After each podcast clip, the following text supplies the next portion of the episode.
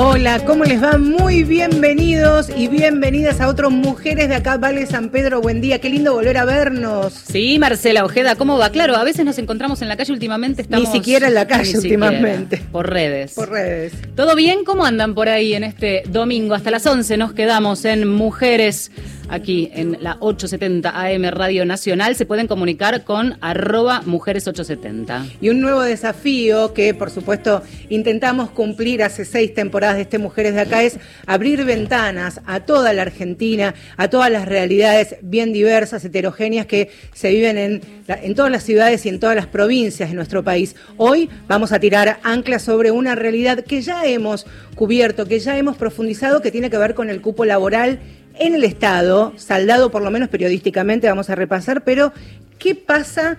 En el mundo privado, en el submundo privado, en las empresas, en las compañías al momento de contratar? Es una pregunta, personas travestis o transexuales. Una población eh, históricamente discriminada y corrida en el ámbito laboral. Hace algunos programas en Mujeres de Acá tratábamos eh, una alternativa que tiene que ver con lo laboral, claramente, en un año en donde la economía este, está haciendo estragos, después o durante la pandemia que todavía eh, vivimos. Em, hace unas semanas decía, hablábamos de una salida de la violencia y cuánto muchas veces em, la salida a una vida digna tiene que ver con conseguir un trabajo.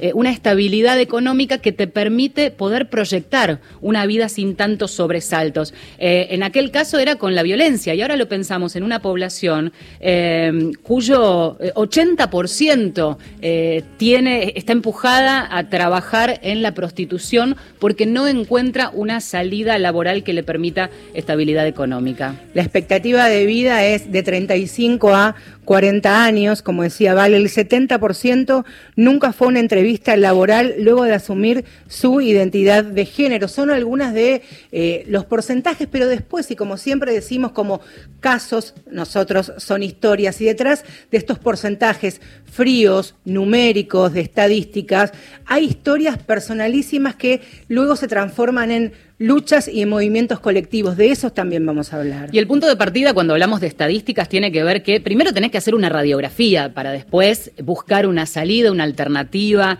Em, y ahí ya tenemos un primer problema. Ahora empiezan a aparecer números, pero buscando y rebuscando en estadísticas tenés, por ejemplo, un estudio que hizo el INDEC apuntado a población trans, eh, un trabajo que empezó en 2012, en 2014 con algunos números. Claro, y ahí te encontrás con que solo el 18% de personas travestis y trans eh, habían accedido a un empleo formal, el resto un poco a la deriva. El 73%, de acuerdo a este, este último estudio, el registro, por lo menos cuantitativo que se tiene, el 73% no pudo, no tuvo el derecho de completar sus estudios. Y el 85%, situación también de vulneración de derechos que no es menor, ha sufrido abuso por parte de las fuerzas de seguridad de cada una de las provincias, abuso policial, violencia institucional. Recogiendo un poco esta necesidad de dar respuesta y siempre como primera pata desde el Estado, eh, el año pasado eh, se, se, conoció que este, el presidente eh, firmó un decreto estableciendo el 1% de representación trans, travesti, transgénero en el sector público nacional para los tres poderes del Estado. Algo que eh, primero se firma como decreto y después va a llevar tiempo implementar eh, a partir de eh, jubilaciones y la renovación del puesto, buscando esta, esta opción de cumplimentar el decreto. Pero hoy nos queremos este, abocar no tanto a las cuestiones oficiales, que cada provincia también vale, incluso desde el 2015 la provincia de Buenos Aires fue la primera que sancionó el cupo laboral trans, reglamentada cuatro años después, en el 2019. Después vamos a, poner lupa sobre algunas de las ciudades, porque no todas las provincias, también cada distrito acoge este eh, decreto nacional y luego lo, lo acomoda, lo adecua a su realidad. Después eh, vamos a hacer un, un mapita de situación, pero ahora ya abrimos estas ventanas hasta las 11 de la mañana escuchando a las protagonistas, en definitiva. Exactamente, porque buscamos esa alternativa que también involucra al sector privado, pero ahí necesitas este, espacios que este, funcionen de, contención y de nexo fundamental. Y aquí vamos con la primera nota, es Martina Ansardi, coordinadora del programa Contratat Trans. Eh, es una asesoría, políticas de género y diversidad, referente del, movimiento trans Nadia Echazú. Eh, Martina, buenos días. Aquí te damos la bienvenida a Mujeres de Acá, Marcela y Valeria. Hola Marcela, hola Valeria, muchísimas gracias por la invitación y bueno, muchísimas gracias por el espacio y el tiempo que, que le dan a la temática. La verdad que toda la presentación que hicieron es una presentación bastante completa, están súper bien informadas, así que las felicito. Gracias, porque es importante estar a la altura. Lo primero que, que me parece interesante es invitar a las y los oyentes a que mientras nos están escuchando vayan ingresando a contratratrans.org para ver primero lo fácil de navegar, de ingresar, de comprender este sitio y por supuesto lo que queremos saber, este, Martina, ¿qué es Contratatrans y cómo funciona? Bueno, Contrato Trans es un programa que crea Impacto Digital, que es una ONG sin fines de lucro, en conjunto con el bachillerato Mocha Celis, que es el primer bachillerato trans de, Latinoamérica y de muchas partes del mundo, y eh, empezó a trabajar la, temática laboral, pero no podía porque la parte educativa y el trabajo territorial le llevaba muchísimo, eh, y se le complicaba un poco a la hora de implementarlo. Entonces, eh, Impacto Digital, que es esta ONG donde yo trabajo, se contacta con el Mochacelis y crean este programa que es justamente la herramienta digital y la herramienta de soporte humano y tecnológico para poder facilitar todo lo que es la búsqueda laboral, tanto para las personas que, que están en búsqueda como para las empresas que quieren buscar candidatas o candidatos trans se maneja con dos patas principales, que es la base de datos esta que vos mencionabas, que es justamente la página donde cualquier persona puede ingresar a la página desde el celular incluso, es fácil de navegar y van genera se van generando preguntas, o sea, ni siquiera es como un el ingreso normal común de un, de un currículum, sino que es el ingreso más por preguntas de eh, qué es lo que qué es lo que tiene que ir en cada parte del currículum, después automáticamente la página te genera un currículum que podés imprimir y eso se te deja habilitado o habilitado para que eh, cualquier empresa pueda buscarte en la base de datos de contrato trans. Y por el otro lado es el vínculo con las empresas, que las empresas también pueden darse de alta en la página como eh, reclutadores o empresas en búsqueda y pueden preseleccionar los perfiles para que nosotras desde el programa las contactemos y podamos hacer el vínculo en las búsquedas activas. Es clarísimo y parece muy fácil, perdóname, te quería preguntar, Martina, ¿qué receptividad hay de las empresas? No sé, eh, deben tener ustedes un número, eh, no sé si son fijas o van rotando, pero eh, es fundamental en ese trabajo que haya una posibilidad de escucha y estar abiertos a este poder también sumarse a estos programas, ¿no? Sí, sí, sí, por suerte tenemos una apertura bastante linda, bastante alentadora eh, desde el año pasado que el trabajo se desbordó. yo ingresé al programa en, septiembre del año pasado, justamente porque la cantidad de empresas que tenían esta demanda de poder capacitarse, porque justamente otra de, la otra de las patas que tenemos es la capacitación a las empresas acerca de género. Eh, la demanda estaba siendo bastante grande, entonces eh, me ingresa, ingresan a mí al programa para poder cubrir esa parte y desde septiembre hasta ahora no ha parado de crecer son más de 120 empresas las que trabajan con nosotras y la verdad que eh, son empresas importantes, hay algunas que son más chicas, hay pymes, pero hay empresas importantes como bancos, multinacionales, que generan eh, puestos de trabajo, entonces eh, realmente la, la, demanda está siendo buena y la respuesta, la verdad que yo estoy en la parte de capacitaciones y nunca he sentido ningún tipo de resquemor o, de resistencia a la temática, todo lo contrario, siempre que dicto las capacitaciones, todas las personas que se involucran, empleados, mandos medios, líderes, quedan extasiados con la capacitación, con la información, se dan cuenta que no es algo que esté demasiado lejos de la propia realidad y ponen manos a la obra inmediatamente. Obviamente siempre hay alguna empresa que solamente lo hace por eh, generar políticas de visibilidad, pero eh, nosotros siempre nos abocamos y nos enfocamos en indicarles que lo importante es darle trabajo a las compañeras y compañeros. Ante, imagino esto que, decías, eh, por último, Martina, esto de que a veces se puede llegar a creer que algunas compañías o algunas empresas busquen ser políticamente correctos con la realidad o la actualidad que vive la Argentina y los países de, la región, pero principal la Argentina con punta de lanza lo que tiene que ver con leyes de equidad y de igualdad. También es trabajo de ustedes desarmar eso, ¿no? Entre ser políticamente correcto y llevar una política puertas adentro de la empresa que sea genuina.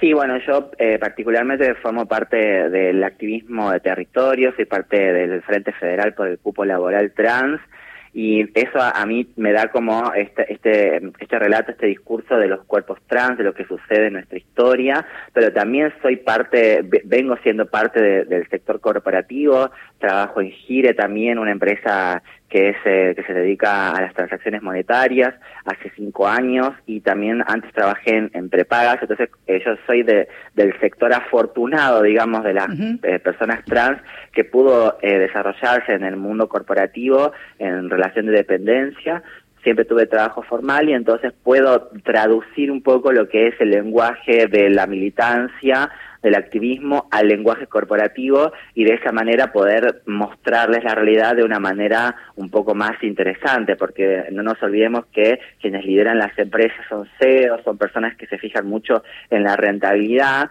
por ende hay que explicarles acerca del impacto positivo que tiene transformar una empresa en cuanto a lo que respecta a la inclusión laboral de personas trans, a la diversidad. Te quiero decir que se nota, se nota y tenés un poder de convencimiento y una...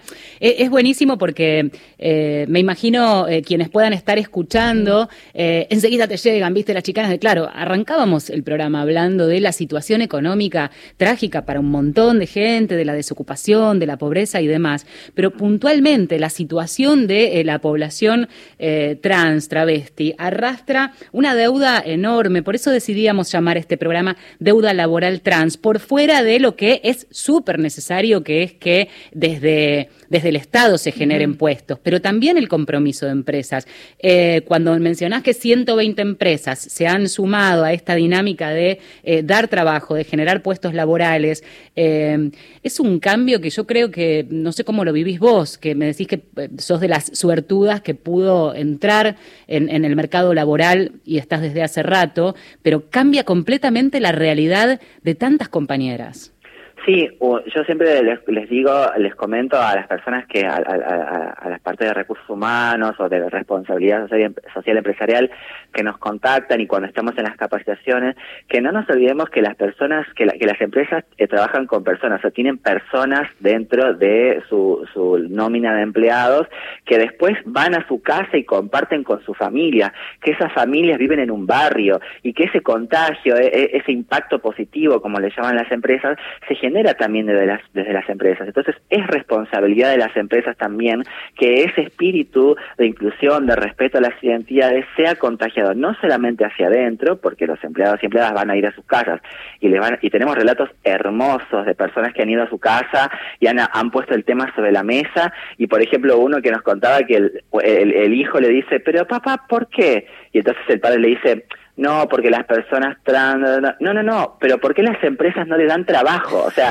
ya hay como una, empieza esa discusión de generaciones en la mesa familiar que es hermoso y es justamente el impacto social, pero también el impacto hacia los clientes externos y también hacia los proveedores, porque le decimos, bueno, si no tienen la posibilidad en este momento de contratar a una persona trans, por lo menos generen este impacto de que las empresas con las que trabajan, los proveedores, los clientes externos, tengan esa perspectiva y así por lo menos hay personas trans dando vuelta alrededor de la empresa y ya se va generando esta sensación, esta, esta idea de eh, inclusión. Y bueno, la verdad que la respuesta siempre es positiva, nunca hemos encontrado nada que, que, no, que nos haga ruido, porque es una temática que es lejana cuando uno no la escucha, cuando uno no tiene negación, pero cuando uno tiene apertura se vuelve tan cercana, porque la identidad de género es algo que nos atraviesa a todas y a todos, no es solamente privativo de las personas trans. Martina, te quisiera hacer una pregunta que tiene que ver con eh, la imposibilidad de acceder al derecho a la educación. El, 70 el 73%, según las últimas estadísticas, no ha tenido la posibilidad de, formarse. Incluso hablamos del nivel inicial, de la primaria, ni que hablar la secundaria, para muchas seguramente un sueño postergado la posibilidad de hacer carreras universitarias y terciarias. Te quería preguntar, en base a esto, a los requisitos obligatorios para cualquier empleo, por lo menos tener el secundario completo, ¿cuáles son la manera también que abordan esta exigencia por parte de, del mundo privado cuando seguramente muchas postulantes no habrán ingresado al sistema de educación secundaria, por ejemplo? Bueno, en esto tengo que hacer hincapié en que en el colectivo trans pasa lo mismo que en el colectivo cisgénero. Nosotras tenemos diferencias entre mujeres y varones. los varones en general tienen un poco más de posibilidades de estudiar, están un poquito más preparados, porque fácilmente se invisibilizan en la sociedad y entonces tienen la posibilidad de hacer un poquito más de carrera. Incluso para nosotros es mucho más fácil insertar varones trans en, en, las empresas que mujeres. Las mujeres tienen una expectativa de vida mucho más corta porque, como bien decían en la introducción, tienen el destino del, trabajo sexual, entonces desde muy temprana edad están en la calle, están sufriendo la violencia eh, eh desde estar por fuera del circuito formal, no tuvieron obra social nunca, ni ART, ni nada, ni cuenta bancaria siquiera. Entonces todo eso hace que una persona quede bastante excluida y bueno, ni hablar de la exclusión de la familia y de la educación. Lo que planteamos a las empresas cuando nos, eh, nos, nos, pasan las búsquedas es explicarles que lo que ellos están intentando hacer es justamente compensar una balanza desequilibrada. Para compensar una balanza desequilibrada no se puede hacer simplemente una intención, tener una intención, sino también hay que hacer una fuerza y esa fuerza tiene que ser, tiene que ver con equilibrar esa balanza. Equilibrar esa, balanza tiene que ver con que, bueno, hay que resignar ciertas expectativas altas que se tiene cada vez que se va a cubrir un puesto de trabajo. Uno siempre quiere el mejor perfil de la Argentina para trabajar en este puesto. Bueno, ahora vamos a pensar al revés qué es lo mínimo que necesita una persona para cubrir este puesto de trabajo. Y después hacer este esfuerzo de ir capacitando, hacer que el plan de carrera dentro de la empresa sea acompañado, acompañando a la persona a que vaya desarrollando todas esas habilidades que nunca tuvo la oportunidad, porque son personas que tienen por ahí títulos o tienen cursos hechos, pero jamás pudieron tener un trabajo formal, ya sea porque se presentaron muchas veces y tuvieron eh, violencia y ya dejaron de presentarse, o porque por ser trans ya saben que les van a cerrar la puerta, entonces no se presentan directamente. Entonces lo importante es justamente sacar todos esos requisitos que en general ponemos para idealizar ese, esa persona y poner solamente los necesarios realmente para que puedan aspirar personas trans, sobre todo mujeres trans, a esos cargos. Es fundamental lo que decís, porque me parece que ahí es donde entra en juego el compromiso de las empresas, esa responsabilidad social que no sea solo declamativa, eh, sino ponerse a disposición. En general, en el mercado laboral, como vos decís, la exigencia es la de máxima, ¿no? Aún con talento desperdiciado, total es tocar dos teclas o ponerse al frente de este, eh, atención al público o distintas cuestiones que necesitan determinados requisitos pero que están este, sobre, sobrecapacitadas. Eh, entonces, ahí en realidad la interpelación es a las empresas y es el trabajo fundamental. Quiero contar para quienes recién se suman que estamos charlando con Martina Ansardi, que es coordinadora de este programa Contrata Trans, lo encuentran en redes sociales. Es, digámoslo, eh, eh, en, este, en, lenguaje callejero, una bolsa de trabajo, una articulación, este, con, con lo que odiamos esta palabra muchas veces. Pero bueno, el link para que las empresas. Nos, perdón, el tema es cuando funcionarios dicen articulación cada dos palabras. ahí está. Es una plataforma virtual de, oportunidades. Luego vamos a, compartir todas las, redes sociales donde pueden acercarse, pero también conocer. E insisto también con algo que a mí me gustó mucho de la página web. Bueno, no por menos eh, trabajan con impacto digital. Es una página sumamente amigable accesible que te va llegando en cada uno de, los links a la posibilidad de los interesados, interesadas a aspirar a un empleo para llegar de manera muy fácil y amigable. Esto último me parece fundamental. Y también lo que hablábamos con, con Martina, la enorme cantidad de movimientos y organizaciones transfeministas que vienen militando y en este nexo fundamental entre lo público, lo privado y quienes trabajan en territorio. Martina, fortísimo abrazo de parte nuestra y gracias a disposición para, para lo que gusten mandar. Bueno, muchas gracias por el tiempo. La verdad que para nosotros es muy importante poder visibilizar el programa. Adentro del programa trabajamos personas trans y por eso también podemos hacer una realidad de esta bolsa que sea accesible al colectivo y también seguimos pendientes y mirando a, los legisladores para que aprueben el cupo laboral a nivel nacional, así podemos también desde el Estado hacer la misma fuerza. Totalmente. Abrazo, Martina. Abrazo, que estén bien. Me parece un testimonio este, fundamental y me quedaba pensando en estas cuestiones, ¿no? La, lo, pendiente que dijo, claro, mencionábamos el decreto más temprano. Un decreto es muy importante, pero sería interesante que los legisladores allí recojan el guante eh, y que tenga fuerza de ley esto de establecer el cupo del 1% en todos los poderes este, del Estado, en toda la administración pública. Y también la nota que pueden tomar en cada una de las provincias, ¿no? A través de, de leyes provinciales ordenadas disposiciones. Dos apuntes. Hablaba Martina acerca de 200 empresas, que 120, que forman parte de, de su base de datos durante esta semana en un intercambio intensísimo. Llegamos a algunas de las empresas, la manera en que llevan adelante estos programas de género, diversidad, de inclusión, como parte de la eh, de la responsabilidad de las compañías. Una de las primeras en el 2014 fue el grupo Gire, Rapipago, con este nombre eh, de unidad comercial. La conocemos que ya ha insertado este, a personas del colectivo trans eh, y travesti. Y también quisiera mencionar, cuando hablamos de nexos, de contactos, de puentes, de brazos tendidos, al enorme trabajo que viene haciendo Mónica Astorga, que es una monja neuquina, que trabaja en territorio con las mujeres trans y travestis de aquellas provincias e incluso de otras provincias que llegan al sur, así que ella también ha ayudado para este programa y le mandamos un, fuerte beso que escucha mujeres de acá. Así que tenemos este oyentes variopintos. De todo tipo. Bueno, ¿escuchamos música? Llega Sol Pereira y esta hermosa canción, Existo. Existo porque resisto, eso me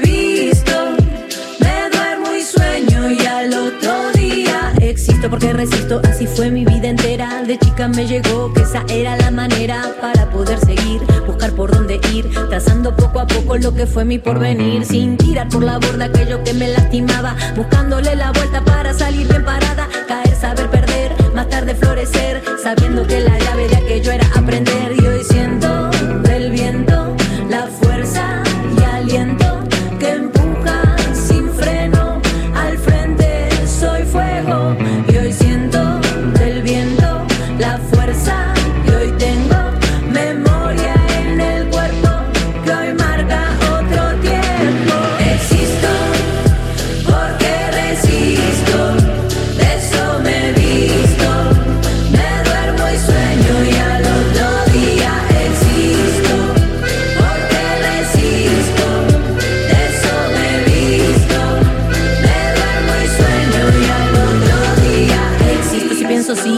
antes de pensar existo por mi deseo que me pone a cantar. No importa si no lo ves, si no lo puedes nombrar. Existo porque resisto y esa es mi identidad. Y aquí abriendo el juego,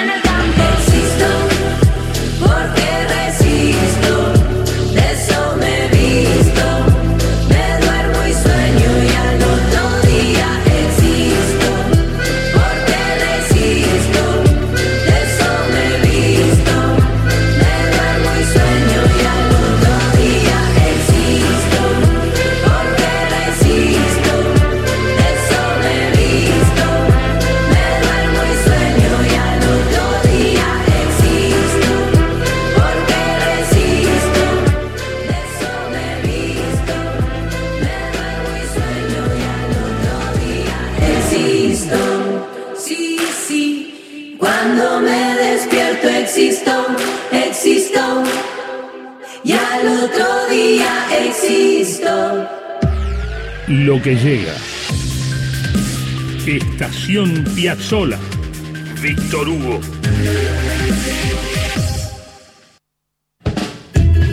Avanza el verano. Avanza el verano. Disfrutalo con Nacional. 10 de la mañana, 27 minutos. Aire en movimiento. La radio pública. La radio pública. Radio Nacional. A todo el país.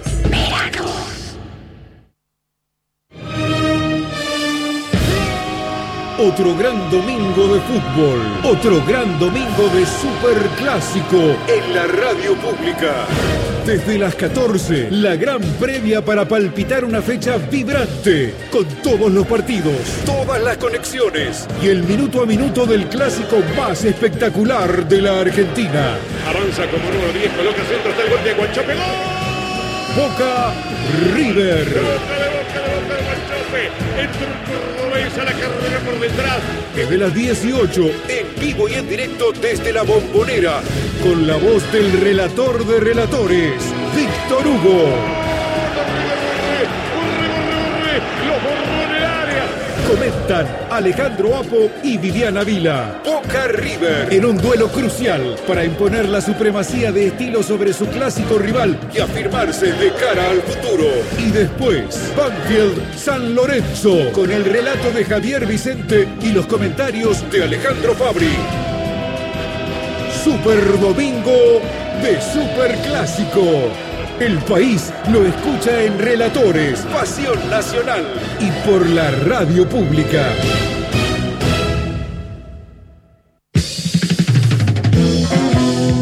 Todos estaban esperando que el 2021 ya se terminara todo, como si las noticias alcanzaran para terminar con la pandemia. Bueno, no sucedió así, pero quizás funcione como una especie de año espejo. Mundo Disperso, Pedro Saborido, Daniel Míguez, Rodolfo García. Un año donde lo arrancamos con pandemia y quizás lo terminemos sin ella. Esperemos que sea así, nos estamos acostumbrando a nuevas formas y algunas quedarán, no sé cuáles. Domingo a las 12. Mujeres de acá. Mujeres de acá. Marcela Ojeda y Valeria San Pedro. Por Nacional.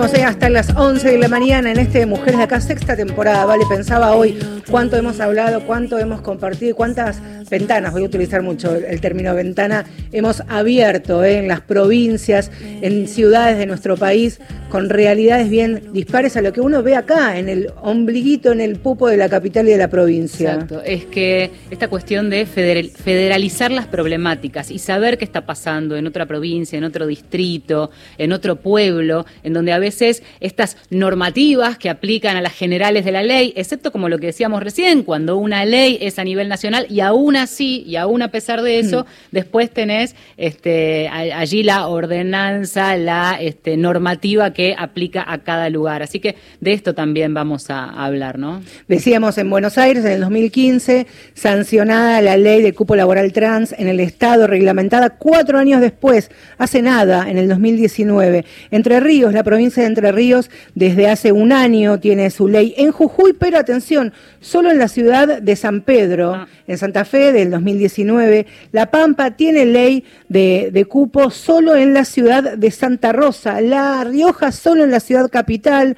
Río Negro, Chubut y Chaco también tienen sus leyes, pero hay ahí poca información acerca de la reglamentación. También ser políticamente correcto, pero después lo escrito cae en saco roto como tantas otras leyes y ordenanzas. Y en este mapeo nos vamos a Neuquén. Pero claro que sí, nos vamos rápidamente a la provincia de Neuquén. Primero una, una bañadita por el río Limay. Dicen que si te bañas en el río Limay no te vas más de la provincia de Neuquén. Ay, qué lindo. Puede, puede ser alternativa. Le damos la bienvenida a Luana Díaz. eh, también, bueno, ahora nos va a contar un poco su historia. eh, trabajadora formal, y esto es un montón para decir en una construcción eh, personal, política y también este, de grupo, ¿no es cierto? Así que, Luana, buenos días, bienvenida a Mujeres de Acá. Hola, buenos días. ¿Cómo andan, chicas? Bien, queriendo conocer un poco también tu historia. A veces vamos de lo general a lo particular porque en cada historia se cuenta un mundo también, ¿no? Sí. En tu caso, trabajadora de dónde y hace cuánto? Yo soy, primero soy, eh, soy cajera. Acá no- la escucho rebajito yo. Pero Ahí acomodamos. Soy, soy cajera eh, y trabajo en atención del público para el- una empresa de las mismas características que dijo la, la compañera, eh, una multinacional que es del servicio interbancario y bueno, ahí estamos desde el 2018, estamos acá. ¿Y cómo fue que llegaste, Luana? ¿Y de casualidad, eh, acompañada por una bolsa de trabajo o causalidad? No, creo que se pueden eh, presentar como más eh, una casualidad, una causalidad. sí, eh, en, realidad llegué eh, porque me venía presentando en búsqueda de trabajo y en nuevos horizontes, pensando, digo, nuevos horizontes, en la manera de crecer. Eh, presenté un currículum y porque viste que nosotras acá en el, el- son, nos conocemos bastante, entonces con el medio me dijeron, mira, anda a dejar un currículum, que ahí creo que hay una cuestión de género, anda a dejarlo y lo dejé, me hicieron una entrevista y en realidad, eh, bueno, quedé, pero eh, se debe más al, al tema de que no andaban buscando más precisamente una chica trans o eh, trabajar, digamos, desde ese lado, desde el colectivo, porque andaban buscando insertar, sino que querían trabajar otras cuestiones como eh, el género en la empresa y toda la diversidad por parte de, eh, el, ¿cómo se dice?, los los, los empleados que venían de distintos lugares, porque la empresa trabaja con muchas personas inmigrantes que vienen a radicarse a Argentina. Entonces querían trabajar desde ese lado de la diversidad. Y entonces yo caí ahí. Y bueno, la predisposición de una persona que y de dos personas que entendieron el género mucho más amplio. Vos sabés que decíamos, este, sos un poco el, reflejo de lo que hablábamos en, general, de, de, lo que a veces se refleja en estadísticas y eh, cada numerito en una historia. Eh, tu historia es, eh, contanos en qué momento lográs completar tus estudios y cómo fue la vida. Hoy tenés 40 años. Hoy voy a cumplir 40 años. ¿Vas a cumplir? ¿Cuándo cumplís 40? Soy una sobreviviente el 24 de abril, cumplo 24 años. Es esta, esta idea de sobreviviente, ¿no? Porque habla también de, un, de una historia eh, de reconstrucción y de mucha lucha. Sí, totalmente. O sea, sí. Sí, porque en realidad eh, es como cuando yo hablo en varias notas que he dado, etcétera, por distintos temas, eh, a veces viste le llama mucho la atención dice a los 38 años. Y a mí a los 38 años me llegó la oportunidad laboral formalmente hablando. La primera. Eh, y entonces mucha gente que se sorprende y sí me llegó a los 38 qué vamos a hacer después de, tanto recorrido y de, de, tanta expulsión y de tanta eh, Tanta falta de oportunidades. ¿Y qué había pasado antes? Gracias. ¿Cómo, fue, ¿Cómo fue tú antes de conseguir ese, esa primera oportunidad? Yo trabajaba en el, era trabajadora sexual, eh, me reconocía como tal, pero quería nuevas oportunidades, ¿sí? Y sentía que no las, no las tenía, no las había tenido a lo largo de, esta vida. Entonces quería crecer y quería también eh, saber qué era el trabajo eh, formal, aquello que tanto decían, y que tanto se nos decía que se nos había negado. Estoy hablando desde lo particular, ¿no? Sí. Y, y cuando, eh, bueno, se me dio, dije, vamos, vamos, o sea, vamos por ello. Y la verdad que fue bastante satisfactorio y, y, y nada, eso, y es, es lindo. Eh, ahora recién escuchaba a la compañera, perdón que yo estoy tratando de escuchar, bueno, los escucho bien, pero eh, lo que pasaba, lo que decía la compañera, o sea, lo, que es interpelar adelante de una, yo trabajo, como decía recién, como cajera y en la atención al público, y, y lo que se genera ahí, ¿no? O sea, lo que le interpela a la persona que viene como cliente, eh, y a una misma, ¿me entendés? Seré capaz de esto eh, como el, lo satisfactorio de que una mujer como yo le pueda estar resolviendo algunas situaciones a una persona y que se vaya eh, como que pudo, ¿viste? Y que, ah, mira quién me ayudó, ah, mira quién me lo resolvió, ah, mira, eh, y, ah, mira, puede estar ocupando otro espacio. Obviamente va a haber lo de los que no, o sea, vos, vos sentís que el sistema te expulsó a la prostitución, te, te, llevó a la prostitución. No. Sí y no. A ver. Sí no. Sí. sí. por un lado, porque no tenía otras oportunidades. Eso está claro. Sí. Eso está claro que no había, no se presentaban otras oportunidades para mí. O sea, eh, y, para mí, para mi colectivo de mujeres trans, que como bien decía la compañera, o sea, somos las más castigadas dentro de la sociedad. Por eso tenemos todo lo que dijeron al principio, no quiero ser repetitiva. Pero eh, a mí no se me presentaban las mismas oportunidades que se le presentan a todo el mundo. Así la más simple.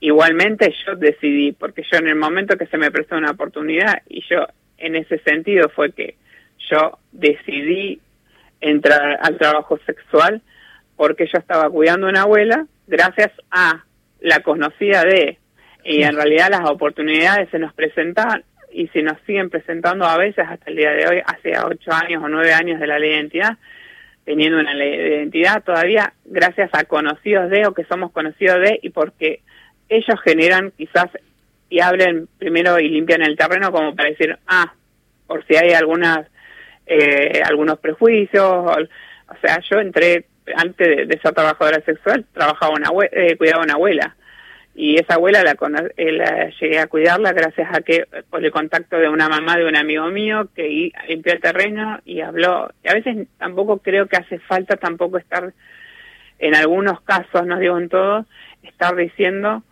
eh, que es una chica trans, o sea, todo lo que Claro. influye en ella, porque en realidad a veces no hace falta y a veces sí hace falta, como en el caso de abrir caminos en las corporaciones, en las empresas, en el Estado, y me parece que también eh, no se dieron las oportunidades por los, porque tampoco había un trabajo de por parte del Estado y tampoco por parte del privado.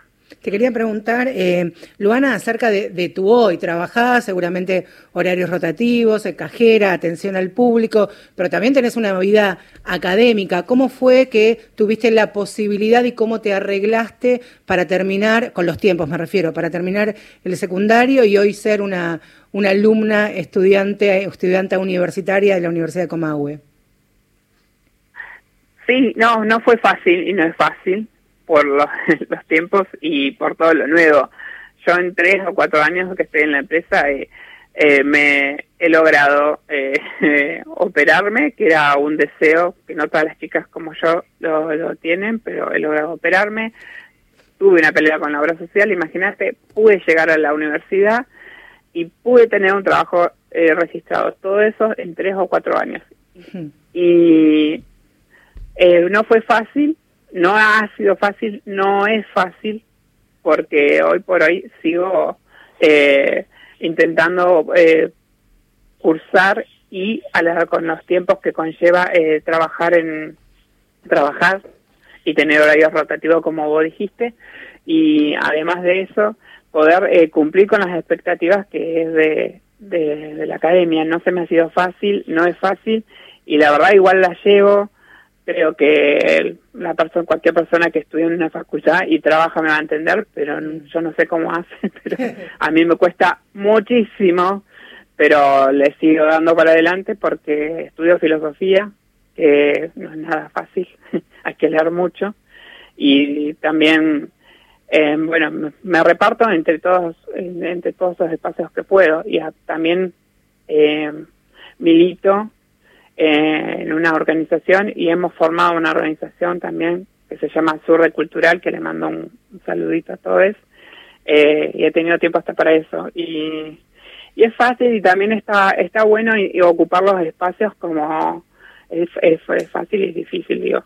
Es, suena contradictorio, pero mm, pero también está bueno ocupar esos espacios y- y ir circulando e ir interpelando a todos los las instituciones de, de, cómo se llama de esta sociedad porque cuando una una persona como nosotros o sea una trans ocupa un espacio y, y lo camina y lo circula ya sea, o sea en mi, rol que me ocupa como estudianta interpela al profesorado interpela a la institución interpela a, los- a los compañeros interpela todo y eso genera eh, aun- aunque sea interpela y, y empieza a generar cambio Claro. o al menos yo quiero quiero creer eso o quiero tener una esperanza con eso Totalmente. Luana, eh, estoy muy nerviosa porque en realidad no escucho mucho y no sé Está saliendo impecable. Está saliendo Está impecable saliendo y te agradecemos este testimonio. Eh, siempre que sumamos a una este, nueva voz a mujeres de acá, luego quedamos en contacto y seguimos ampliando la red. Eh, gracias por tu experiencia, por compartirnos esta historia que seguramente es fuente de inspiración para, para tantas otras este, compañeras. Ojalá así sea y, y yo la, la que la invito a mis compañeras del colectivo trans que mm, primero que terminen el secundario, que prepare- se vayan preparando a poquito, que también tenía un poco de razón la compañera que decía recién, hay que preparar también un, un- un poco a las empresas, hay que ir preparándolas porque eh, está bien, hay que las empresas tienen que empezar a, a, a contratar personas trans, sobre todo el colectivo eh, de mujeres trans que es, castigado, pero también el- ahí tiene que haber un, un acompañamiento del Estado para acompañar a las empresas y en conjunto trabajar y ir preparándolas. Y otra cosita también que quería decir, está genial todo de los cupos laborales que existen a nivel país y de la ley de identidad de género, pero yo hace nueve años recién que eh, soy una privilegiada y que todas esas cosas que se fueron logrando y que se van ganando, que realmente no queden simplemente en un papel o en una teoría, o simplemente qué bonito que suena o qué bueno lo que logramos, sino que realmente se cumplan y que cada compañera vaya ocupando un espacio, porque la verdad que eh, está genial ocupar los espacios y que seamos visibles y que seamos disruptoras de todos los espacios, porque tenemos mucho para decir y eh, disculpen mi nerviosismo, pero hace rato que no hablaba con un medio de comunicación y la verdad que a veces querés decir un montón de cosas y es muy corto el tiempo y tan lejos, ¿no? Digo. Bueno, iremos a Neuquén, iremos a Neuquén, ahí está. Cuando se pueda. Cuando se pueda. Abrazo enorme, Luana, gracias Dale. por estos minutitos. Un fuerte abrazo. Un besito, un besito a Gracias. Y llega a este programa Valen Boneto, cantautor militante trans, con Ahora. ¿Quién te dijo que yo no voy a gritar por los desencuentros con el alma al viento?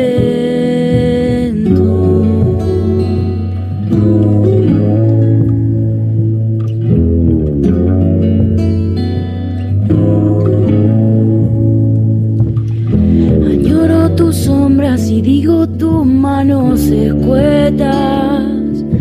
Siempre te canto que puedo volar.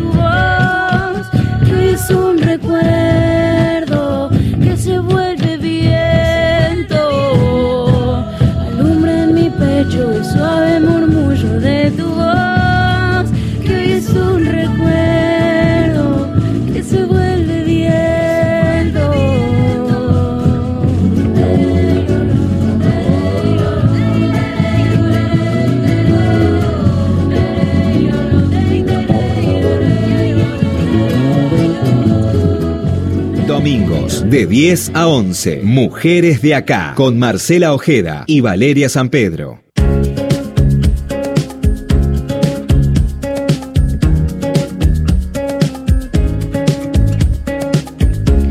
Nos están escribiendo, agradecerles primero por escucharnos y luego recordarles eh, la página de esta plataforma virtual de oportunidades, contratatrans.org. Allí ponen en cualquier buscador y rápidamente el enlace los va a llegar a esta, a esta ONG. Si no están interesados, si no son trans, si no son travestis, si no tienen una empresa, no importa, pero lean, escuchen, porque lo interesante es que te van llevando a distintas, a distintas páginas y siempre hay algo para aprender y absorber de este tipo de Conocer la realidad para después tomar Claro. partido, ¿no? Y abrir oportunidades. Cada vez que se habla sobre cupo, eh, aparece o sobrevuela la idea que eh, establece un límite, ¿no? Hay cupo porque si tiene que fluir, bueno, porque no fluye, porque esas oportunidades no se dan. El cupo mínimo, hablábamos desde el Estado, desde las distintas jurisdicciones y provincias, en este caso allí rascando el 1% de la administración pública. Se va a ir completando muy de a poco y por supuesto que no alcanza.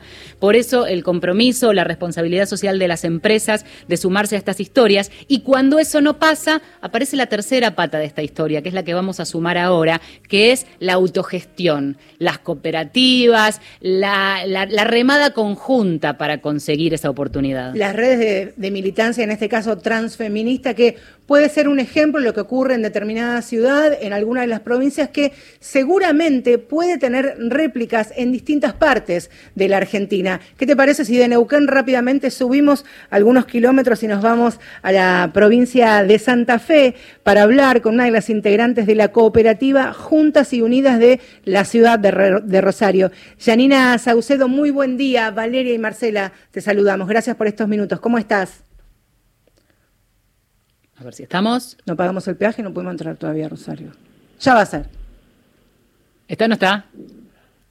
A ver, bueno, ahora vamos a intentar. Es interesante, decíamos, por esta cuestión de eh, las cooperativas, de buscarse eh, ya desde, desde un lugar propio eh, los trabajos. Esto que podía, que contaba, por ejemplo, Luana, de entrar por casualidad, de cuidar a una persona y demás, bueno, generarlo a nivel este, un poco más amplio para dar la conexión con otras compañeras también lo importante de ser parte de una cooperativa, del trabajo igualitario, de estas redes también entre, entre las compañeras. Ahora sí, Janina Saucedo, como decíamos, integrante en la cooperativa Juntas y Unidas allí en la ciudad de Rosario. Janina, intentamos, buen día, Valeria y Marcela, ¿cómo te va? Buenos días, chica. ¿Cómo Buenos días, ¿me escuchan? Te escuchamos perfecta. Ah, hola. Janina, ¿todo bien? Sí. ¿Qué es Juntas y Unidas? Ay, Juntas Unidas, mira, la palabra lo dice todo, para juntarnos y unirnos en esta lucha, que no, no es para todas fácil, pero eh, como es, en este momento a nosotras que estamos transitando, estamos transitando por un, camino feo eh, eh, en nuestra situación, en nuestras vidas, era el consumo en ese momento. Bueno, vino a la mesa de, este lugar, de este programa, eh, que es el programa de, de acá de Rosario, que estamos transitando, ya les dije, eh, la situación vulnerable, eh, éramos todas mujeres, somos todas mujeres adultas, mayores de 35 años, yo soy la más grande de la cooperativa, y bueno. ¿Cuántos años tenés? Yo tengo, voy a cumplir 50 años, chica. Te definís también como sobreviviente, porque recién hablábamos con Luana, y eh, este este límite tan injusto de edad o, promedio de edad de sobrevida, ¿no?, de la población trans travesti. Sí, sí, yo me, me, me, ¿cómo es? No sé cómo me, hiciste la pregunta. Si te, si te definís como sobreviviente. yo soy una de las sobrevivientes, chica. Yo pasé todo, yo pasé toda una vida, transité el camino feo de, esto que nos tocó a, nosotras y, yo que voy a cumplir 50 años eh, hoy en día, eh, yo la pasé al lado de mis compañeras, las chicas reparadas que son ahora, de acá Rosario, y bueno, no llegué por, eh, por la edad, yo tenía 46 en ese entonces y las chicas de parada eh, eran mayores de 50 en ese momento. Y bueno, pero fui con ella a todos lugares. Janina, me interesaba preguntarte, lo charlábamos con, con Marcela esta semana cuando veíamos las posibilidades de conversación que podíamos tener respecto de esta deuda laboral este, que se tiene con la, con la comunidad, con la población trans. Una cooperativa que es la que hacen ustedes, Juntas y Unidas, que básicamente se dedica a cuidar personas mayores. Lo primero que nos aparecía y te lo queremos trasladar como pregunta es si existe o no un prejuicio, porque a veces la población más adulta es la que no vivió esta transformación que estamos viviendo todos, ahora con la ley de identidad de género, con todo lo que eso cuesta, este, de este, entendimiento y comprensión, ¿no? Aquellos que entendían la vida desde, desde una formación patriarcal y binaria. Claro, pero no, saben, chicas, que cómo está transformado ahora hoy en día eh, toda esa situación, porque no, no solamente ellos, los adultos mayores, no, vivieron esto, sino que los hijos, los que contratan a la cooperativa nuestra, son los hijos. Y eso es maravilloso, chicas, porque ya los hijos están con la mente más abierta. No sé si se entiende. Sí. Ahora en estos días y bueno, son ellos los encargados de, acompañar a los padres. Algunos le comentan que somos mujeres eh, travesti, trans, la, la que lo vamos a cuidar, a lo que lo vamos a asistir, la que lo vamos a acompañar eh, a diario, ¿me entienden? en, en, cada situación de su vida. Y eso es maravilloso, eh, porque yo les comento una cosa, acá en los geriátricos, recién ahora se está abriendo un poco más la mente a, a cada empleado, a cada eh, administrativo del lugar eh, que, que va a ser una mujer trans, como dice yo acá en, el Rosario, y que fue la primera experiencia como la cooperativa, saliendo de la cooperativa y, bueno, y, también existe ese prejuicio, como dicen ustedes, eh, de que, bueno, que va a venir o, no se sabe. Y cuando me, me veían, me veían ahí, bueno, eh, es todo diferente, eh, es otra cosa, ¿me entienden? Te quería preguntar también acerca de esto de la militancia trans, eh, transfeminista, de redes en todo el país, de otras eh, también cooperativas en distintas partes de, la Argentina. ¿Tienen contacto? ¿Tenés reportes de situaciones similares? Tal vez no de acompañamiento a adultos mayores, pero sí de, cooperativas que, como ustedes, autogestivas, también estén brindando servicios y para ingresar a la formalidad del empleo. Y no, se nos está haciendo difícil eh, el con el tema de, pandémico. Claro. Se nos está haciendo difícil a nosotras ponerle, se nos trabó algunos eh, trámites que teníamos que hacer y que lo estamos queriendo sacar ahora, pero a las otras cooperativas nuevas que hay, que vienen surgiendo acá en Rosario, también se le torna difícil y la situación. Y pero por eso tiene que estar del lado nuestro tenemos que recibir la ayuda del Estado chica. Eso hay que saberlo. Tenemos que tener presente que el Estado tiene que estar presente al lado nuestro siempre. La cooperativa recibe apoyo del Estado o es autogestivo en este momento sí sí sí para las chaquetas para ciertas cosas sí recibimos pero no eh, del estado de salud nos falta. Hoy, ¿a cuántas personas están acompañando? ¿Eh? ¿A cuántas personas hoy están acompañando y cuidando personas mayores? Y ponele, yo estoy con una, después ahora hay otro proyecto nuevo, eh, yo y una compañera auxiliar, porque también tiene esto la cooperativa. Eh, como es, ahora podemos y estamos tramitando para, para que vengan a nosotras compañeras para prepararlas también nosotras y, para que hagan el curso que hicimos nosotros para prepararnos y que sean del colectivo Tran Travesti y prepararlas, ya le dije, para que les haga un, un, un, una, un, un, una idea de trabajo laboral, ¿se entiende, chica, con nosotros? Por supuesto. Y ahora hay proyectos para salir, para acompañar a mujeres travesti en situación vulnerable, como la que ponemos nosotras, y acompañarla desde el lado nuestro, del lado ya visto nuestro. Es que es el primer, el primer paso en todo caso para después transitar este camino que este, ustedes ya han este, de algún modo caminado. Eh, estamos sobre el final del programa, Janina. Queríamos conversar estos minutos con vos y te agradecemos por haber estado también en Mujeres de Acá. Bueno, chicas, fuerte abrazo. Gracias. De acá Rosario les mandamos saludos de Juntas Unidas y cuando quieran estamos dispuestos también, a todo. También iremos a, Rosario. Gracias, fortísimo abrazo, Janina, gracias. Nos queda un par de minutos finales. Bueno, un, un lindo, interesante programa, ¿no? Y algunas respuestas que imagino no serán de, de oyentes habituales de este programa bajo esto de batir el parche. ¿Qué vas a obligar al Estado y a mí como privado, como pyme, a tener determinada cantidad de gente por su condición sexual, comillas, esto? Bueno. La desocupación abarca a todo el país y a todos. Claro, o sea, no, por, no es por género. Claro, ya eso es un.